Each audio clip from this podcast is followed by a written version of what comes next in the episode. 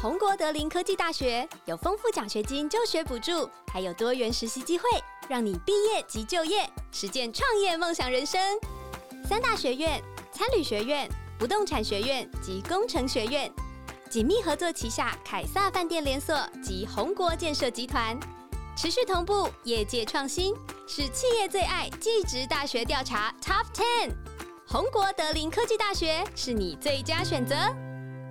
Hello，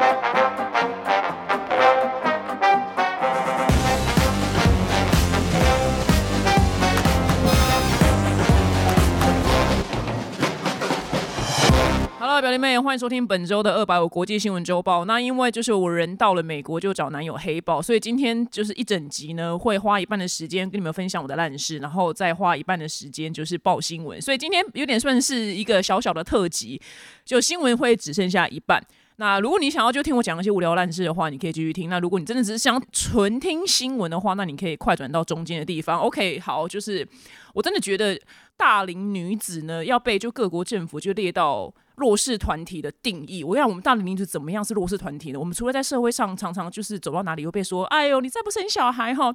你就生不出来了啊。偶尔就是有些婚姻魔人，他们就很喜欢。就是一副自己有结了婚的样子，有小孩的样子，然后他们有一点点，就是有种优越感，这是这非常的难以形容。等我下次真的再遇到的时候，我再跟你们讲，就是确实的案例，因为它这是一个非常缥缈的东西。And then 就是我有亲戚就亲口跟我说，你知道，就是男人越老就是越有价值，但女人越老是越没有价值的嘛。OK fine，然后再来，我本来就知道单身女子过美国海关会非常的困难，那我今年的困难度就拉到一个新高，这样。突破天际的新高，因为我去年来的时候，我就说哦，我到美国是要找我朋友 Becky，但我也没有说谎，因为我的确就是是来找我朋友 Becky，然后哎，男当然也有找男友，但是因为你想找男友，你就会被直接带入小房间，所以我们当然人为了求生存，但我也没有说谎嘛。那有一个网红他跟我分享了这件事情，然后他说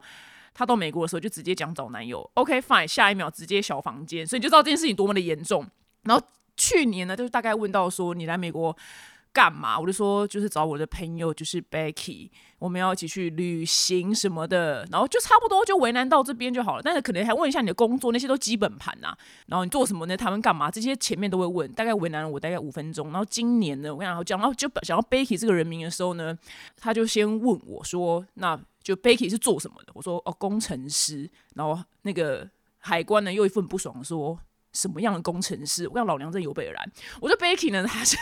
在 App 就是上市的时候呢，他要去找寻这个 App 里面有没有什么任何出错的地方，然后他去测试这个呢，这个 App 到底有没有什么出错，然后找出来之后呢，要修复它，是这方面的工程师。然后 And then 他就继续。继续问东问西，他说：“那你跟 Becky 要去哪里？”我说：“哦，因为就是圣诞节到啦，什么什么之类，就我们要就是一起就过圣诞节。”然后我说：“Becky 老公是什么土耳其人？”我想我就交代 Becky 的一生，然后 And then 再来呢，接下来他问我什么？他说：“你上一次领薪水是什么时候？”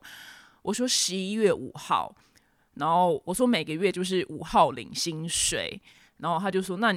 在这间公司就上班多久了？”OK fine。然后老娘真的有备而来，我说：“二零一六年十月。”我想你回答就是要回答的。不要什么迟疑，然后肯定而诚恳。那我的确也是二零一六年十月开始当网红，但是他问我什么工作的时候，我说我是行销。我要在边这边强调，我真的完全没有任何说谎，因为我的工作，我的收入来源的确是行销啊。我要行销这个产品，我要业配你们，你们买了，这就是我的收入来源，厂商付我钱嘛。所以我说我自己是 marketing，我自己行销，我也没有说谎。我这个我丹尼表姐是不说谎的，对。然后那个很多媒体啊，或是有些网友很爱就断章取义取义，所以我要。讲的如此的清楚，就我没有对海关说谎，我的确是行销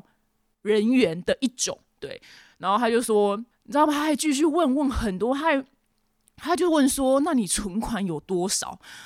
我想说到这边的时候，我就内心就很纠结，想说到底要讲多还是讲少？因为你知道吗？想说要讲很多，就展现出老娘就是在我的家乡赚很多钱，好吗？我就根本也没有想要在这边跳机。然后想说，如果那如果讲很多的时候，是不是他又觉得我要来洗钱？你知道我内，因为你不知道他内心那把尺是什么。然后我就那边就思索这三秒的时候呢，然后他就有点更不爽了。然后我就很北蓝，我就说，嗯，那不然就是 ATM 网络银行就开给你看嘛，因为我也不，我真的就不想说谎啊，就。就你知道怎么样嘛？就我居然忘记我网银的密码是什么！哎，我的老天爷，这边就登录老半天，登录不进去。我心想说，我真的死定了，因为我已经按错两次密码了。接下来第三次呢，我真的直接就被带进小房间，我就直接跳河，我就直接被原机遣返。没有，他老兄就很不耐烦的就说：“你告诉我多少钱好了，然后什么币别。”然后呢，我就思考了一下，然后我就把我的资产想说，嗯，砍半好了，我就砍一半，跟他讲我的行，就我的存款。然后呢，他就这边就是用电脑那边换算换算成美金之后呢，然后他也就无话可说。这样，我总共呢就被海关就盘查了十五分钟左右。然后此时我内心就想到，我有朋友就单身男生，他入美国海关就完全没有任何问题。我就问他，就几次好了。那，技师嫂就说哦，就很顺利就进去了，你就知道我们单身女生有多么被歧视。年纪大单身女生，技师好也没有到超年轻啊，三十出三三十岁左右吧，也没有到很年轻。他入美国海关，跟他回桃园中正机场海关是一样，so easy，so 简，so 简单，你知道，就是我们。但是女的多被歧视，然后 and then 好好不容易通过了海关之后呢，我就拿着我的行李，我要走去就是美国的国内线。然后此时在机场里面就有一些就是站在那边，我也不知道他们是什么，就是反正就是穿着他们机场的制服的人，就是我不知道是什么，就小海关偶尔小警卫之类的。他就是其中一个大哥呢，又又再度把我拦下来，他说：“这是我第一次发生哦。”他说：“你你是要回国吗？还是你是访客？”我说：“我是访客。”然后他说：“那他就直接直接来下马威。”他说：“那你的那个护照拿出来，我就交给他。”然后他就说：“你是要来美国干嘛？”我 我又再一次跟他交代：“我要来美国找 Becky。”他们最爱问细节了，他说他们很爱问细，他们他们很怕你留在美国。他说：“Becky 是什么样的人？为什么他会在美国？”我说：“哦，因为 Becky 呢，他他是美国公民，他从小出生在美国，但是呢，因为他随着爸妈就搬回台湾，所以我们两个才在台湾认识，这就是我们两个认识的方式。那因为他又搬回美国了，所以呢，我这次来美国找他度过圣诞节。我想我真的要把 Becky，我让 Becky，你需要出一本自传，我要把你的自传全部交给海关，你就给我做个 PowerPoint，做个两千面的 PowerPoint，我要交代你人生的细节。And then 他又。问说，那你就是带多少钱来美国？我就说，哦，a little 就是一点点。然后我没有想到，他居然还追问说，什么叫 a little？OK，fine，你最喜欢 detail，最喜欢细节是不是？我就从我的包包里面拿出我的三丽欧的一个皮夹，然后我就里面呢用夹链袋装了就是一小袋零钱，大概就是美金三块钱左右的零钱。我就说，呃，这个这个 a little。然后我再补一句，我说。因为美国人都用信用卡了，所以我就没有特别带钱。然后他就一副就是语塞的样子，你知道吗？因为他已经觉得我很奇怪，为什么会带就是这么？他已经觉得就是我是心虚，带很多钱，然后说我里头就真的就只掏出一个超小的夹链袋，你知道放耳环的那种夹链袋，我就放了大概对，就三块钱美金的零钱在里面。然后我又就是交代我的缘由，就是因为用信用卡很方便，所以呢，他就觉得我这个人 OK 诚恳。我在那边就是又站了大概十分钟，就被他盘问我的身家，然后他才放我走。我想我下次一定，我想各各个海关，我要交代我的星座三围，MBTI MBTI 什么 ESTJ 是不是？然后我的人类图也会跟你们讲，我是四六人，然后一分人，我是显示生产者。三维三维最近因为就上围变比较大了，就是因为我做了隆乳手术。隆乳手术呢，我伤口开在腋下，我半筋半肉，我用的是摩的二点零就也绝世好波，我真的觉得非常满意。他们到底要我多少人生的细节？我真的觉得美国你们真的不要自作多情好吗？去年二零二二年，美国枪击案死亡人数是四万四千两百。九十人，你会觉得你会觉得我们真的就是很想要在美国跳机吗？你知道我出国前，我妈还去拜三太子，说拜托拜托我女儿活着回来，因为美国好危险哦。然后你知道老娘就是最近就是牙齿有那种有点不太舒服，就牙龈痛。我出国前一天台湾先看了牙医，可是因为我就面临出国了，我没有办法就是做一个比较长时间的变动我牙齿的事情，所以我这个月是靠抗生素在。过活，如果我又痛起来的话，我在美国就痛死好了。因为你知道怎么样吗？我在美国没有办法去看牙医。我看牙医大概就是我可能就是要夜配一些就是按摩棒啊，或是杏鲍菇。等你看到就是我狂狂接按摩棒夜配，就说哦，表姐在美国看牙医，所以 美国真的没有很方便好吗？还有我的 po 文有写，我在机场买一个便当，台币七百三十五块，里面还没有主食，没有饭，因为我跟他说我不吃淀粉，我就没有吃饭。这个地方到底就是你知道吗？就美国就很像一个，不是我最近听到一个故事。但我要稍微改变一下，就是朋友的朋友的朋友，那男的就是年薪也不过才就是两百多万台币，然后他他是却就是跟女生说，哦，你的工作就是很还好啦，就是因为你你就是没有很努力啊，所以你不过也就才是一个就是在百货公司卖衣服的。然后那个女的就听着就很难过嘛，但是那男的就年薪两百多万，我想我两百多万也还好吧，就是很多网红九妹九妹的月薪就超过五百万了吧，年薪两百多万真的也很很还好，有必要就是这样那么臭屁嘛？我真的觉得，然后那男的长得也不怎么样，就一副高高在上的样子，我觉得他们就是美国，然后美国就是这种普信男，普普信男，你们知道这个字吧？就很普通，但却很有自信，就真的可能以前的美国真的大家都很想要来，但现在真的非常之还好，好吗？真的很嗨好。哎，那后来呢？大概入了海关就被两个人这样盘问之后，我细胞真的就死了一半，然后我就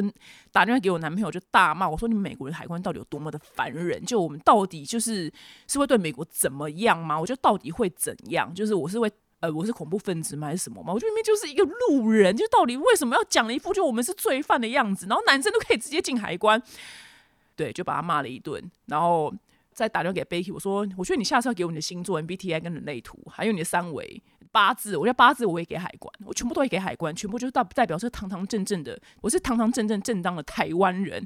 OK，好，再来呢，总而言之就是我跟黑豹呢就去了迪士尼旅行。就到美国之后的隔几天，我们就去佛罗里达迪士尼。然后佛罗里达，你们大概就如果是长期听众，就会知道我本身是一个性格非常特殊的人。就大家很多人的梦想是就什么环环游世界，然后大家都很喜欢旅行。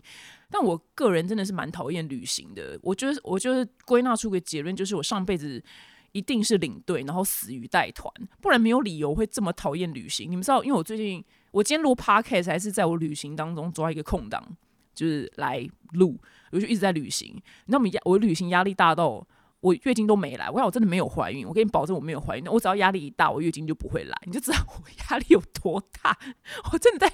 旅行真的是折磨我，我我就是上辈子是领队，我死于太团，我真的想不出为什么会这样。然后我平常呢，各路医生都叫我要早点睡，早点睡。然后我一直以来就是好啦好啦，耳边风。然后直到我今年就生了重病之后，我才痛定思痛，觉得。好，我要早点睡，因为我个人不管平常忙与不忙、累与不累，我就是一定要三点睡。我不知道为什么，我不看到三点我就是不甘心，我就是一定要三点睡，所以医生都是会痛骂我。然后呢，我去迪士尼第一天，我连续去两天的佛罗里达迪士尼。我去迪士尼玩第一天晚上，就是回到饭店之后，我洗完澡躺在床上，我连手机都没有滑，我一秒睡死。你们知道是晚上几点吗？晚上八点四十五分，你就知道，你们就知道我有，我真的被掏空了。我我跟你讲，我平常死都，我不管赶飞机有没有赶飞机，有没有什么工作，我都会怎么样都会拖到两点。好了，明天要赶飞机，那就两点睡好了，六点起床。我居然在迪士尼玩第一天八点四十五分起床睡觉，然后第二天呢，第二天去完迪士尼，回到饭店就是洗完澡之后呢。我大概九点十分就再度就是躺到床上，而且我连手机都没有划，我就只是我会看到时间的原因是因为我在设隔天的闹钟，就可能哦现在是九点十分，设完闹钟我完全没有眷恋任何社群软体，我又直接就是我想那个那个什么魔术师不是会数什么三二一睡着，他数三的时候我就睡着了。你知道任何有失眠困扰障碍的人，我觉得最棒的方法就是去迪士尼一天，然后如果你有你有跟我一样这种就是。很调皮不肯早睡这种镜头的话，我觉得就是去迪士尼，去迪士尼玩，我真的会变成一个非常健康的人，因为我居然破天荒八点四十五就睡死。我跟你说，你们不要觉得我平常不够累，我平常工作真的也很累，就我平常工作是有在累的，但是迪士尼的累的程度，我觉得不一样诶，是会把你的灵魂给掏空，你的骨髓，你所有的细胞全部都给蒸发。对我第一天走一万七千步，第二天走一万八千步，虽然听起来没有几多，因为有两万步的大有人在。那我本身体力不好，然后就是第二天就是到了迪士尼的时候，一早的时候有个天大的好消息发生，就迪士尼就做了一个广播跟贴了一个公告说。哦，我们今天晚上因为就是有什么圣诞节活动，所以我们反正就白天就是六点关门。我说哇，好开心哦！因为原本黑豹说跟我说玩到关门是晚上八点半，但我内心我想说，哦，天哪，好折磨！晚上八点半看到六点关门，我真爽死爽炸了，你知道吗？但当然后来我研究发现，就是你真的也不用就是六点滚啦，因为他根本也分不清楚你到底你的票是白天的票还是晚上的票。就其只是你可能去搭云霄飞车的时候，你扫那个 app 会扫不过去，但是我不知道，反正我就我就爽死了。然后你们知道到底是为什么会这么累吗？第一天我觉得还好，因为第一天就是迪士尼的停车场，那个是好莱坞那那一座，它停车场离就是乐园，其实走路大概十到十五分十分钟，十到十五十五分钟就可以抵达。但第二天是 Magic Kingdom，你知道，就是我在停车场停完车之后呢，我还要坐一个接驳接驳巴士。接驳巴士到一个地方之后，下车之后，你可以选择搭船，或是搭像捷运的东西抵达，就是 Magic Kingdom。那你就在那边等，就是可能就要等那个车来，然后等那个船来，然后船就这样晃啊晃，晃过去可能十到我不知道十分钟、十五分钟吧。然后下船之后呢，大概再走就是我不知道十到十五分钟才能抵达就售票口。在这这个在早上进行的时候，你会觉得还可以，但是你到了一整天，你走了就一万七千多步的时候，你要再倒着做一次的时候，你就真的觉得把我杀了，杀了我好吗？就让我成为迪士尼的冤魂，我真的爬不回去停车场。我是用我最后的仅存的一点，就是备用电源，就是爬到停车场的那一台车，而且你。一定一定要记得你车停在哪里，因为不然你真的会找不到。因为第一天就差点找不到，因为第一天的停车场，因为他们是迪士尼停车场呢，是用人物去分。好，我们第一天停车场假使是胡迪，然后是三零六这这一区好了。结果呢，就我跟黑豹就只记得胡迪，然后他负责要记号码，我就我我负责要记胡迪，我就记得胡迪，然后他负责要记号码，他居然给我把号码给忘了。我就去了我的记忆殿堂，我说应该是三零六吧，我说我记得是三零六，然后我们两个就在就是三零，他就不太相信，我觉得那边三零五、三零六、三零七、三零八那边晃来晃去，你知道美国地很大，你是一整天之后你那边停车场找那台车，你就也是把我杀了。后来第二天呢，我就我后来我们在停车场大概花了二十分钟半小时，然后非常冷，大概只有。七度吧，在那边找我们那台车。后来第二天，第二天呢，就是坐接驳车的时候呢，那个接驳车的司机小姐，她已经非常了解我们这群智障，她就跟大家讲说：记得记得，你今天停车的这区呢是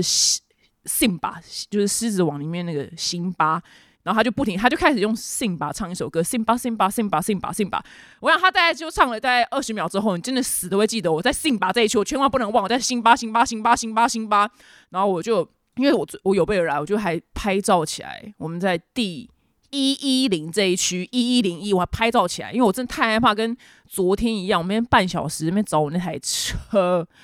我相信应该蛮多智障都发生这样的事情，因为那个司机小姐她也说，你一定要记得你是信吧信吧信吧信吧信吧。她讲到信吧之后，她就会重复个大概不是三次是十次，然后你记得你是一一零到一一五这一区，因为我们停车场车子非常多，有几万台。如果你忘记的话，你就会在几万台里面的，你就会在几万台车子里面找一台车。然后我内心就就觉得会心一笑，因为我想说一定很多智障就是。就跟就是我们昨天一样，但至至少我昨天还记得胡迪就没那么差，这样还至少记得，我还至少，但我真的记对，就三零六，只是找很久这样，因为他一定很多白痴找不到车，所以他才最后才用 Sim 吧就唱一首歌。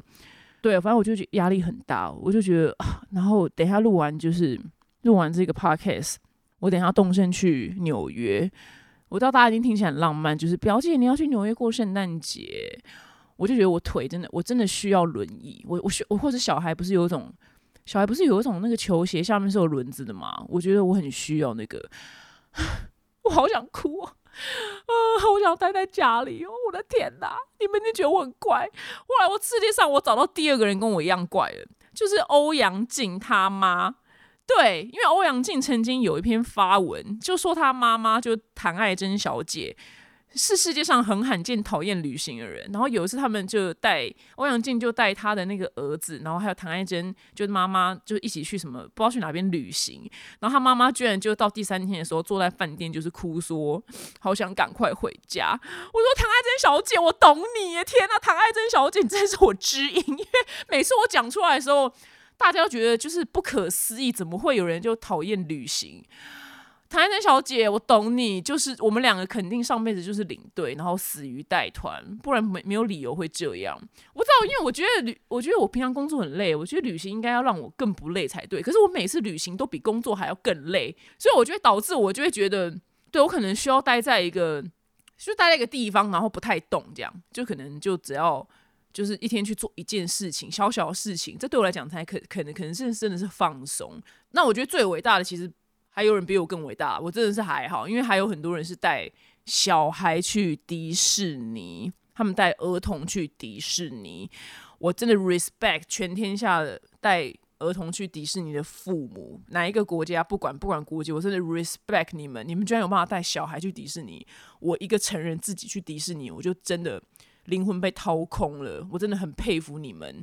还要推那个推车这样走。我朋友她跟她老公就带他们两个小孩去日本玩，然后她老公就是一趟回来就瘦了四公斤，我就自告奋勇说，哎，还是你们下次去日本玩我也跟去好了，因为我想要参加这个减肥营。我说一个礼拜瘦四公斤也太爽了吧？他说我要帮你推，我要帮你推那个双胞胎那个儿童推车，我觉得这就是最佳减肥方式，比任何减肥方法都更有用。好了，以上就是最近发生的烂事，跟你们分享一下。那接下来呢，就是我们本周的二百五国际新闻。首先第一则新闻呢，那反正我人在美国，就顺便就报一下美国的新闻。那美国的主要航空公司之一，也是全球最大廉价航空，是西南航空。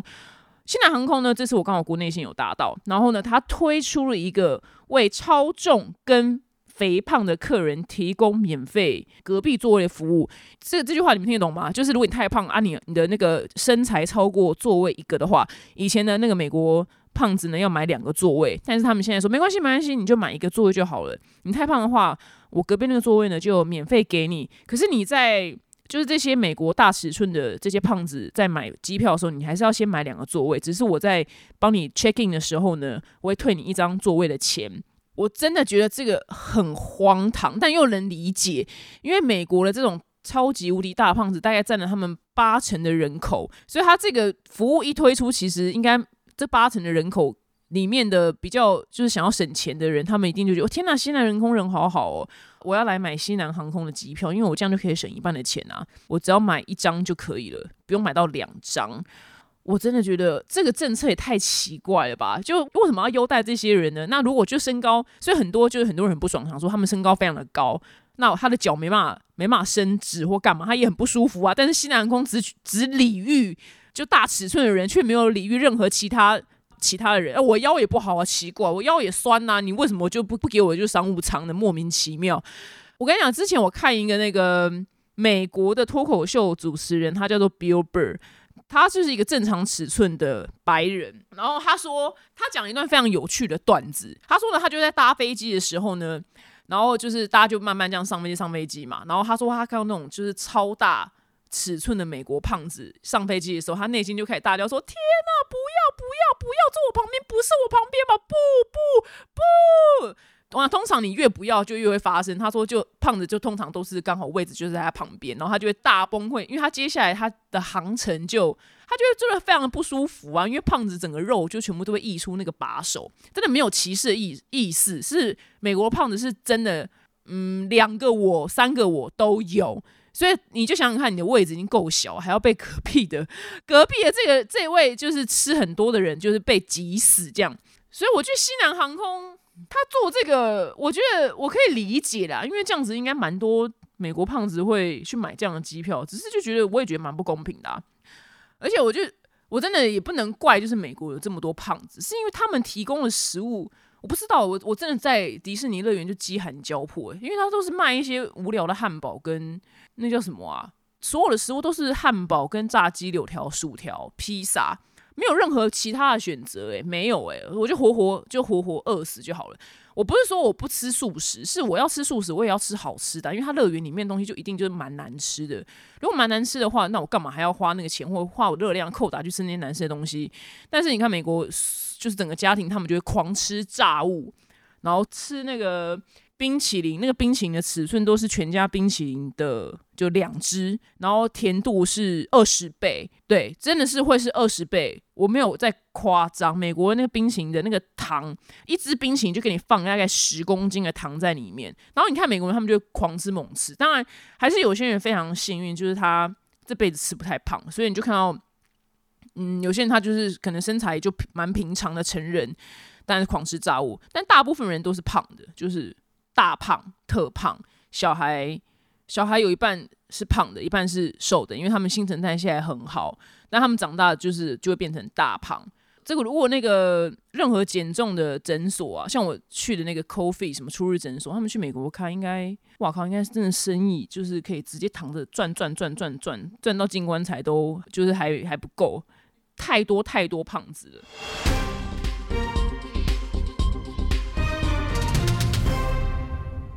下的新闻呢，我觉得。很有趣，虽然不是什么大事啦，因为最近战争的事情就差不多先这样，所以没有什么好更新的，就还是蛮蛮蛮焦灼、蛮惨的。所以我觉得这礼拜找了一些比较小的新闻。然后这则新闻呢是英国的《镜报》报道，就有一个私家侦探，他叫做 Bond，对，就詹姆斯·庞德那个 Bond，我不知道是他真名还是他的艺名。然后他整理出就是一个四四大出轨征兆，然后分享给就是所有的。呃，不管是男生女生啊，因为女生也有可能就是外遇。首先第一个呢，第一个征兆呢，我觉得这个新闻超级有趣。他说，如果你的伴侣突然更改手机密码、手机不离身，或就是你要跟他借手机的时候，他表现出一副很防卫的样子，表示呢，他就私下可能就已经出轨了。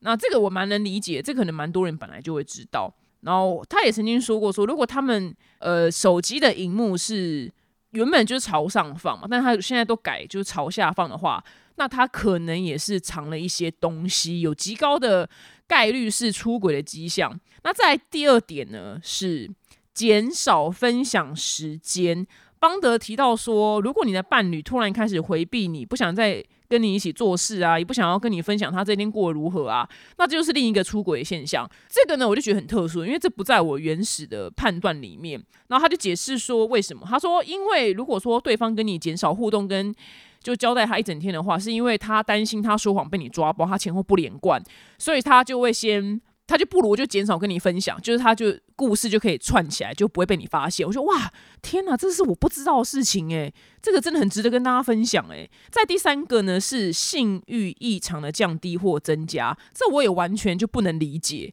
然后邦德就解释说，最长的误解是出轨者会减少跟伴侣的性行为。他说，因为大家就会觉得说，哦，因为他就是跟外面那个就是在。就是在房间了嘛，所以他已经被精力被用完了，所以他没有想要再跟原配，就原本的伴侣在进行房间里面的事情。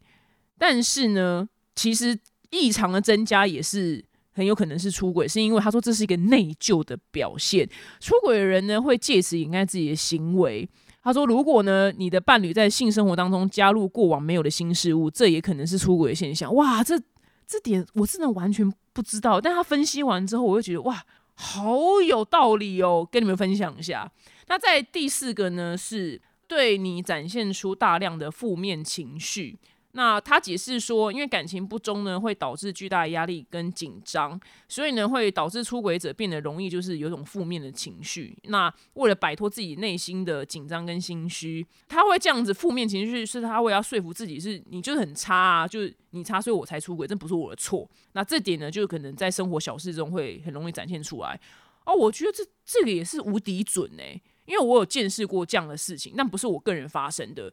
只是当时会真的不知道为什么会这样，那后来的确那个人是出轨，就朋友的事情啊，就真的出轨。但是这又很难讲，因为我又有一个朋友，他出轨之后呢，因为他买了一个，嗯，但这个我不知道会不会放到大数据啊。反正我朋友就是他因为心虚，所以突然就买了一个很贵的珠宝送给老婆。因为他出轨，所以他就去走进就不知道宝格丽什么之类的吧，Tiffany 就买了一个很贵的珠宝送给老婆，因为他出轨很心虚，所以搞了我就是以后要是我就我老公或男友突然送我一个，就平常没来送，但突然送的话，我就知道死定了，拜托拜托，因为如果他一直都是平常就会送昂贵礼物的人，就 OK 嘛，但是他是都没送，很这十几年来都没送，然后突然去买一个几好几万块，快十万的戒指还什么的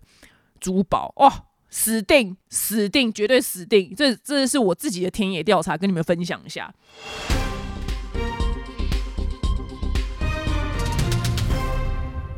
那下一则新闻呢？我们来到就是现在最夯的话题，就是 AI。那 AI 就是今今年听到这个字就听到非常非常多嘛，而且它也没有退烧，不像之前什么 NFT，就是大概出现了两个月之后就彻底性的过期。AI 这个东西，它就是它确定就是会继续发生下去，因为它就是一个最新的技术，然后的确可以应用到生活的很多层面，不管是好还是坏。结果呢，现在。就研究发现呢，就是生成式 AI 耗能呢非常非常的高，就是用户呢使用一次 AI 距距离可以耗掉电呢，居然是可以把一只手机给充饱，所以就无敌无敌，就是 不环保的一件事情。他就去做一个研究，然后举例来说，他如果使用一个叫做 Stable Diffusion XL 的模型，这是应该是某一个网站或什么之类吧，我不知道。他说，如果你来做就是一一千张就是 AI 的图的话，碳排放量呢大概是一台汽车开六点五公里，哇，超多的诶，没有没有想象会是这么的多诶。一台就是车开六点五公里，然后如果换算成手机的话呢，是可以把九百五十台手机给充饱。所以你就知道，就你在狂玩 AI 生成图像的时候，其实对地球也是一个非常大的伤害。那这边呢，我就讲到一个我在迪士尼乐园做了一个非常冷门的设施，那个设施冷门到就你也不需要，就也不需要什么快速通关呢，因为它就是蛮冷门的，但它却好玩到让我进去了两次。它是我唯一一个在迪士尼里面就是做两次的设施。我原本真的没有很爱迪士尼，我觉得是去迪士尼去了在。应该是我总以前有去过两哎三次吧，我都没什么特殊的感觉。然后直到直到做了这个冷门的设施之后呢，我才开始认真去 Google 迪士尼先生这个人，然后我才真的被他感动到。这个人真的是一代伟人。然后那个设施非常之特殊，就是它是一个，就你做到很像电影院的就一个地方之后，然后这个。这个电影院就开始会转动，就是你的前面的那个舞台就会换到下一个去。那这个设施呢叫做 Carousel of Progress，如果翻成中文的话是进步史的，有点像是旋转木马的意思啊，就是就是大概都硬要翻是这样子。那这个东西居然是迪士尼先生在一九六四年的时候他想出来的，他就觉得他就觉得就是转舞台很有趣，然后他想要让观众们就是看到。就美国的家庭怎么样的演化，所以他第一次他第一个转过去的时候呢，会是一九二零年代的那个美国家庭的样子，就是他的内部装潢，就是像你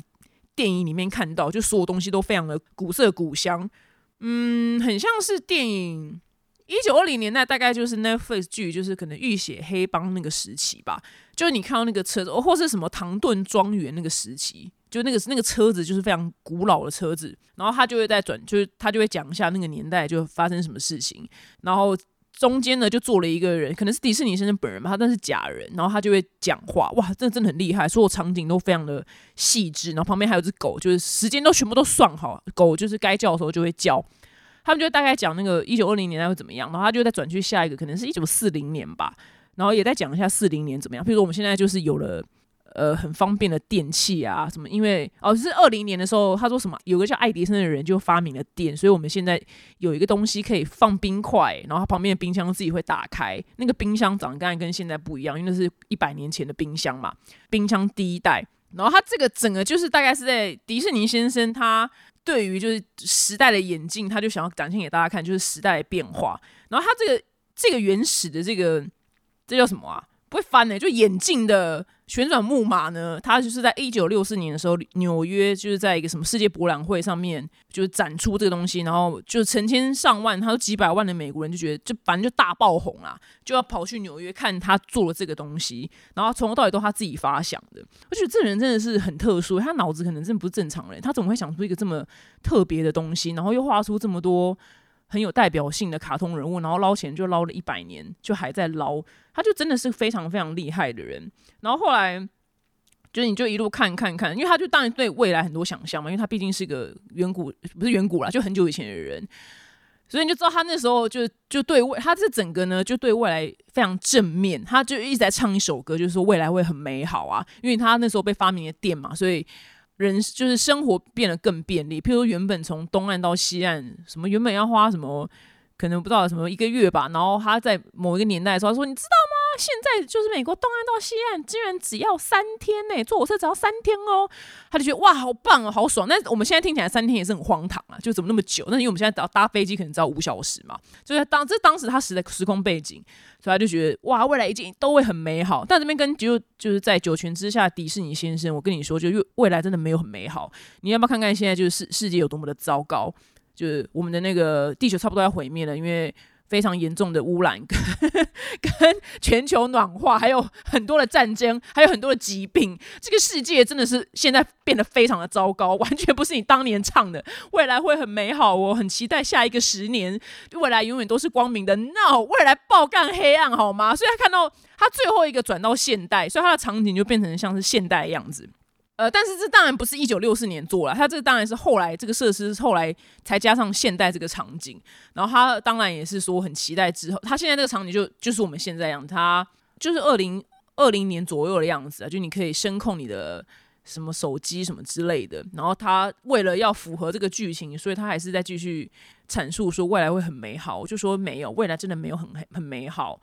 未来真的还蛮糟糕的，对。就还是蛮糟糕的，所以我看的时候觉得哇，就是很有感触。那因为我非常非常着迷于老的东西。如果真的是我粉丝的，你可能会知道，就我家就在装潢的时候，我把它弄成了一个非常特殊的风格，叫做诶，我也不知道是什么风格，反正就古典老风啦，就老老美国风、老欧洲风吧，就融合了，反正就大概。二零年代到七零年代的元素，我都各放一点，然后把把就是请室内设计师把它弄得就古色古香。如果你没有看过我家的那个开箱的话，就我家的所有的东西都是在一间就是在现在里面摆在一间店里面最没有人买的。譬如说我的客厅里面地上摆的那种超级无敌花的那种地毯，对，就是大花特花，就是你在电影譬如说像是。譬如说，像是幸福绿皮书，反正就只要是年代是以前的电影里面，你看到那些东西，我就把它全部买到我家，然后那些东西都放在就一间店里面，就看起来最格格不入了。因为现在就是现代化嘛，所以已经没有人用那么花地毯，地毯你看到可能都是比较简单的线条，或是单色，或是你现在看到电器都长差不多。那这等一下呢，我会跟你们分享，就是冷知识，为什么以前东西长得比较复杂，然后现在东西长得就是这么的简单。所以，因为我真的太着迷于老东西了，所以这个。这个它，因为它前面有二十年代到什么六十年代的场景，我觉得天啊，太美太美了！我就再进去看第二次，你知道吗？真的美到不行诶，就以前的电器怎么会这么可爱？我觉得现在电器都长好丑哦，真的很丑啊！不行，这等下留到冷知识再说。我们先报下一则新闻。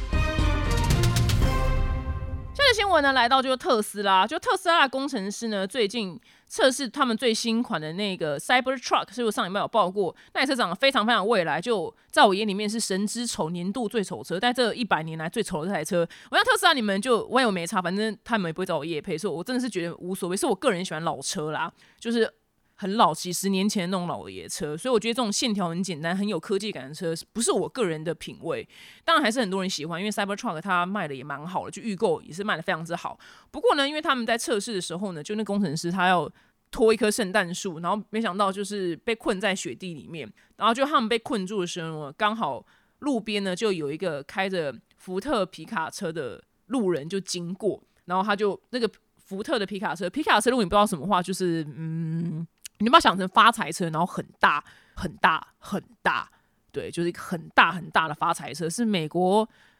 比较常见，但台湾偶尔会看到一两辆。那都是进口车，叫做 pick up truck。如果你刚好不知道的话，就很大，就可以不知道载什么，载马还载载牛用的吧，就极大这样子。所以这个福特的 pick up truck 呢，他就刚好经过之后，他就就哦，就那就那就救你啊，就所以他就用福特的皮卡车拉着这一台特斯拉的 cyber truck，然后把它拖出那个被困在雪地的这一台车。然后这影片呢，刚好就不知道被哪边的路人就拍下来了。然后那个原 po 呢，就把这影片上传到网络上，然后这个影片就爆红。他这原 po 还写下说，Cybertruck 的原型车拖着圣诞树时被困在雪地里，不得不被福特 F 一五零拖走。对福特的高管来说，圣诞假期来的特别早，让福特爽死、爽炸、爽歪歪，因为这完全是一个最佳夜配。所以福特的执行长呢，他。他就是还特别就转发这一则影片，然后他也说这是一个超级任务，这真的不是我们拍的广告。很高兴福特的拥有者在那边帮了忙，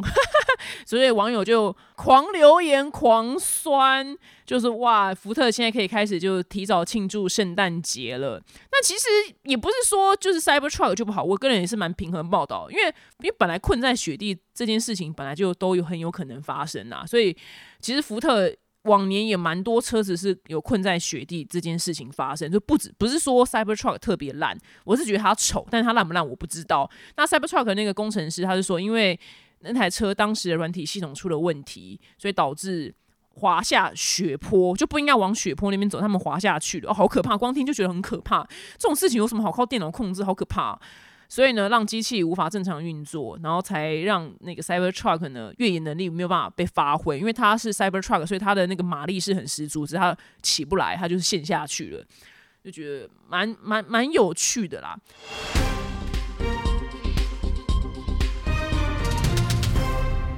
好，那新闻的最后呢是本周的冷知识时间，因为那一天呢，因为那天呢，我就跟我朋友就奇葩。因为我就是去参观了老车博物馆，我上就是我很真的很爱很爱老东西。我虽然有有经济能力买一台新车，就是新的跑车，呃，是我我虽然有个人就是有能力买新车，因为我好不容易会开车了嘛。我甚至也有能力，就是买跑车、名车，我都可以，但是我都没有买，是因为我真的就觉得车子就很丑啊，我就都不喜欢，所以我就决定就继续开着我爸二十年的破泥上，就反正我就只要能能动就好，我真的不 care。然后周遭的人真的有人就说：“哎，你怎么开一台就老灰亚开的车？因为也不好看嘛，然后又大又笨重，我都不 care，因为我就是喜欢老车，所以我那天就很有感而发的说。”跟有人奇葩说，我说我真的不懂是哪个，就是王八蛋，就把现代的东西都做这么的丑，就以前的东西，就以前的电器干嘛的都长得很好看，车子也很美，但为什么现在车子都长得这么的丑呢？我要先跟你们说，如果你们真的觉得我讲话不不公正的话，你们去发现哦，就很多广告或是王美他们在拍跟有车子的画面的时候，他们都会去特地去找一台就是已经停产的老车来，就是。放到画面里面，为什么呢？因为那个老车的形状才会让画面看起来比较唯美。因为你放一台现代车子，就整个整个气氛就不对，你知道吗？就会不对。所以你像我之前就是经过百货公司有在一个活动，是迪奥的活动，然后是某一支什么香水就是上市吧，然后他现场就布置了非常多玫瑰花，干嘛的？然后现场他就摆了一台车子，那台车子里面那车子是跑车啦，就，敞篷车不叫跑车。然后他就里面摆了很多玫瑰花，他那台车子呢，我就觉得哇，太美了吧！就仔细一看，就是当然就是老车，是你上的已经停产的一个型号，叫做 Sunny。因为你放一台就是现在的，你上那边能看吗？就跟迪奥搭嘛，不搭。那么你一台就是你你上的那个，不知道你上现在什么车，什么 Kick Kick 是不是？你能能看吗？就现在车就长得不好看呐。就以前车怎么这么美？然后没想到我的博学多闻的友人奇葩呢，他居然跟我说，哦，是因为一个叫做包浩斯主义。我说那是三小，所以呢，我就奇葩就那边就跟我几就是给我看了一就一系列就包浩斯主义的东西。所以你们现在看到这些东西跟以前长了。不一样，就东西都变得很简单，不管是车子、电器、建筑，所有你能想象到的一些音响，什么都变得这么简单，不像是以前那么繁复的线条，都是因为这个叫做包浩斯主义造成的。那什么是包浩斯主义呢？包浩斯主义它是一种风格概念或是精神，然后它被广泛运用在各个设计领域当中。那这个包浩斯主义呢，它是源自于就是一百年前在德国创立的一个学校。这个学校呢，虽然只有十四年，但是却留下了非凡的影响力。这是来自于就是文章，我是我就一看到这边时候，我就大骂我说：“这学校在哪里？我要去把它给炸烂！就是什么烂学校？为什么让世界变得这么的丑？就是阿格里。那包浩斯这三个字呢，原本是在德文里面是盖房子的意思。我觉得长话短说好了，因为那个时空背景，因为后来发生了什么第一次世界大战、第二次世界大战。然后，所以原本就是你看到以前的东西都长得很繁复嘛，就很多线条。你看那个老车，你看电影里面老车那个轮胎，就很多雕花跟很多圆弧的线。然后房子，你看以前老美国那种老老房子，或是你去欧美看到，就大教堂盖那么繁复。但是它因为在发生战争之后呢，就是人人类就是人类的需求不一样，他们就变成就觉得哦，我不想要花这么多时间去盖这些东西，去做这些东西，我就秉持就是能用就好，就只要能用即可，能用能用能用，然后所以就变成就东西就做的越来越简单，因为他想要省去那个工，然后那个工呢就是会造成就是成本嘛，他为了省成本，就变得越来越简单，变成就是什么极简主义，就不小心就往了极简主义这个方向走了。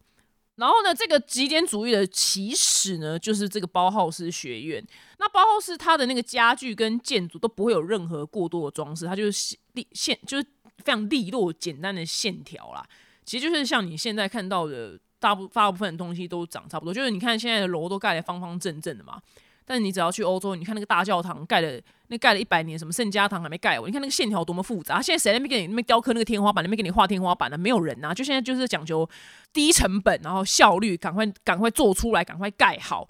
所以现在就是变成极简主义。你看到房子都，其实后来现在盖房都蛮就蛮一致的，就方方正正，没有什么东西，偏无聊。可是你看以前的那个房子有多么多繁复的线条。包斯呢，他创立的时候呢，背景就是我刚刚说那个。第一次世界大战工业革命的初期。然后呢，接下来因为我我脑子一 KB 就是。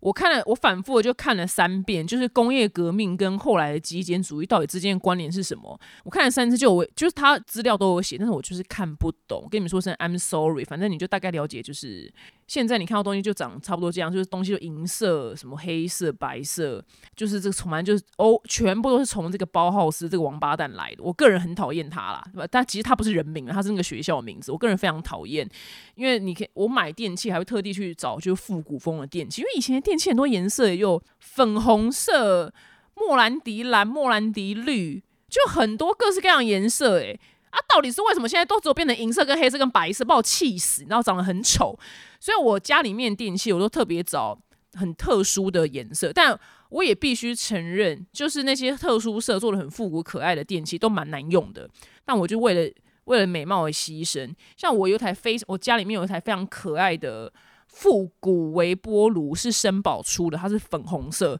它还有出一种蓝灰色，也很可爱。反正我买的是粉红色，它的线条就是六零年代、七零年代那种复古微波炉，非常可爱。你就打复古空格微波炉空格绅宝，你就看到那台微波炉了，极可爱，有两个颜色。哦，但蛮难用的，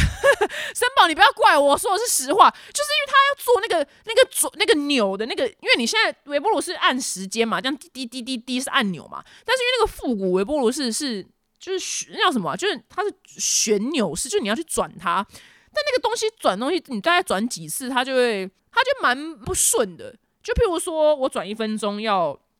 一分钟之后，它要弹回到零零，就是然后它就叮一声嘛，就是东西微波完毕。那常常就卡在那，所以你就要守在那边，就不然我就会变成微波太久，怕就是会有危险。但是因为虽然就诸多不便啊，但就真的是很漂亮，所以对这台绅宝的在复古微波炉，我就毁誉参半。但我如果这台微波炉坏了，我还是会再买下一台，因为我就真的就是爱漂亮，对我就是爱睡，嗯，给他捞皮醉。没有，我很我我个个人很很很干老皮醉，但是为了爱爱漂亮，所以我就为了牺，我就可以去牺牲牺牲这个微波炉的功能。还有很多，因为我买了一个复古的，也是很复古的小烤箱，是日本的品牌叫 Tofi，我很喜欢这个品牌，它专门出这种复古的小家电，但就也嗯也没有到特，就真的没有到很好用。坦白话，对它就是偏就是重看，但是有有一点点微不重用啦。就微微，但是托托比那烤箱已经算是蛮满很满意了，因为它至少没有到。刚刚我讲了那么大，就那么大的问题，这烤箱就我不满意地方是因为它可能高度太低了，所以你烤一个厚片吐司，它就顶到天花板，你就没办法烤厚片吐司，你知道吗？可是因为它长得太可爱，就算算算，我就是薄片吐司就好了，没有什么好吃厚片吐司，我觉得牺牲这种功能，然后去成就我看到它的时候的开心。对，但是因为我们就困到，你看现在的烤箱长得那不是 boring，就性能感风啊，现在就包浩斯，我就说我就很生气，跟我朋友说这什么什么包皮斯是谁啊，妈沙小啊，就把所有东西都改得非常的简约，然后都是银色、白色跟黑色，对，银灰黑就这样，世界变得如此的 boring。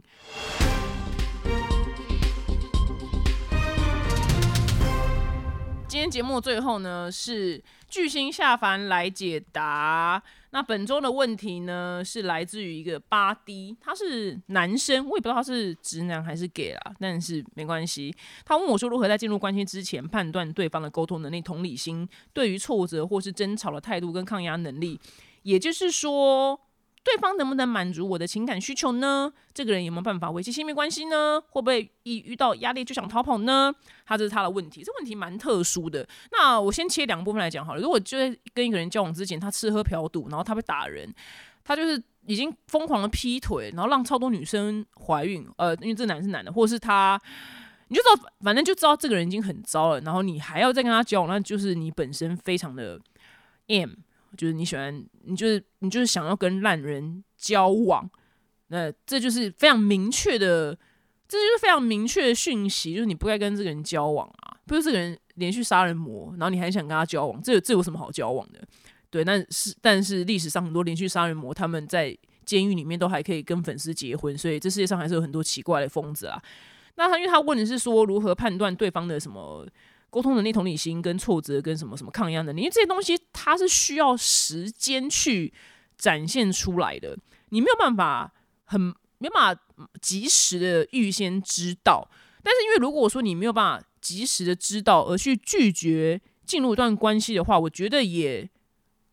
我觉得也不好。原因是因为。嗯，如果你有看过一部电影的话，我忘记那部电影的名叫什么了。就是反正那个是好莱坞电影，就那个男主角他每天早上醒来都是同一天，譬如说二零二三年的十二月二十二号，每一天他就是醒来都是这一天。他那个他那个电影就这样，他被困在那一天了。所以接下来他出门会，呃，右边冲出来一台蓝色的车子，然后前面有一个警察跟他说早安。就干嘛？然后到公司之后，什么同事会递给他一杯咖啡，他全部都知道了。就是因为他已经困在这一天了，所以他每天早上起来，他都觉得无敌无聊。就这部电影叫什么？如果有有知道粉丝，就是麻烦你们就跟我就是讲一下，它是一部很老的电影。哦，对对对对对，好，我制作人帮我找到这部电影，叫今天暂时停止。所以那个男的到后来就觉得非常非常的无聊。那这部电影我要跟你解释，就是如果说你已经都知道这个人的一切或干嘛的话，你其实也会很无聊啊。因为人生就是你愿意继续活下去，或是觉得有趣的部分，就是在于因为你会不知道发生什么事情。你想想看，如果你都困在同一天，你都知道今天会发生什么事情的话，那不是就无聊透顶了吗？那如果你知道你都知道这个人未来会怎么样的话，其实也会蛮无聊的。那人生的有趣之处就在于每一天都能发现，就是发现不一样的事情。进而去了解，那就算他真的不会沟通，或是什么不能满足你的情感需求，那就是你未来发现啊。那就算真的不行的话，那就是分手也没有关系，因为它就是一个旅程。因为如果你如果已经有一个算命跟你讲说，哦，这个人未来怎么样怎么样怎么样怎么样怎样，他怎样怎样怎样怎样怎样，就是告诉你每天会发生什么事情，说你也会，你真的会非常的 boring。因为还有在我还有在另外一个地方，应该是科幻故事什么之类的吧，